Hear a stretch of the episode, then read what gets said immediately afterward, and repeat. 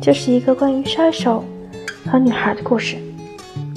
他是一名习惯独来独往的职业杀手，并且始终恪守着不杀女人和孩子的原则。而马蒂达却只是一个普通的十二岁邻家女孩。这样的两个人，生活轨迹本互不相干。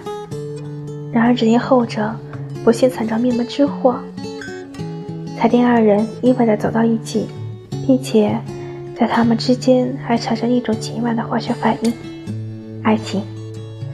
这乍看起来有些匪夷所思，毕竟两人年纪相差太大。但细细一想，却又在情理之中。艾尔虽然人已到中年，为人沉默冷酷、机智干练。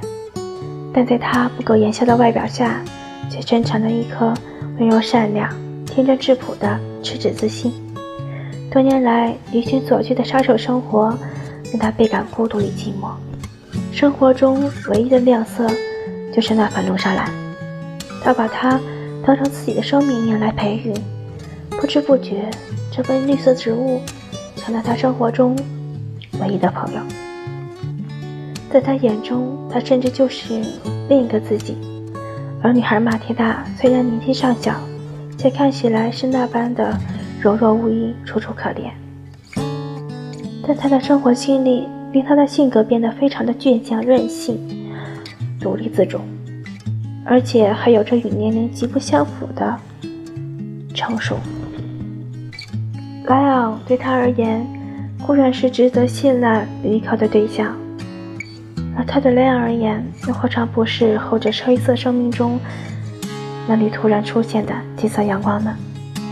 同是天涯沦落人，再加上长时间的相濡以沫、生死与共，于是这样两个有着同样孤独且渴望温暖的灵魂，自然越走越近，最终擦出微妙的火花。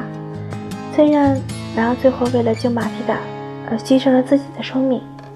但他一定不会后悔爱上他，因为是他让他重温了生活的乐趣，感受到了爱情的甜美，金钱完成了对自身灵魂的救赎。而马蒂达呢，相信也不会后悔把自己的初恋给了那个叫莱昂的中年男人，因为是他让他得到保护，不受伤害，重温久违的家庭温暖，并且明白了爱情的真谛。却学会了该如何去珍惜，从不会爱上你，走得越久越珍惜。有时光能流转到回到过去，我也一定还要与你在共谱恋曲，因为你就是我今生的唯一。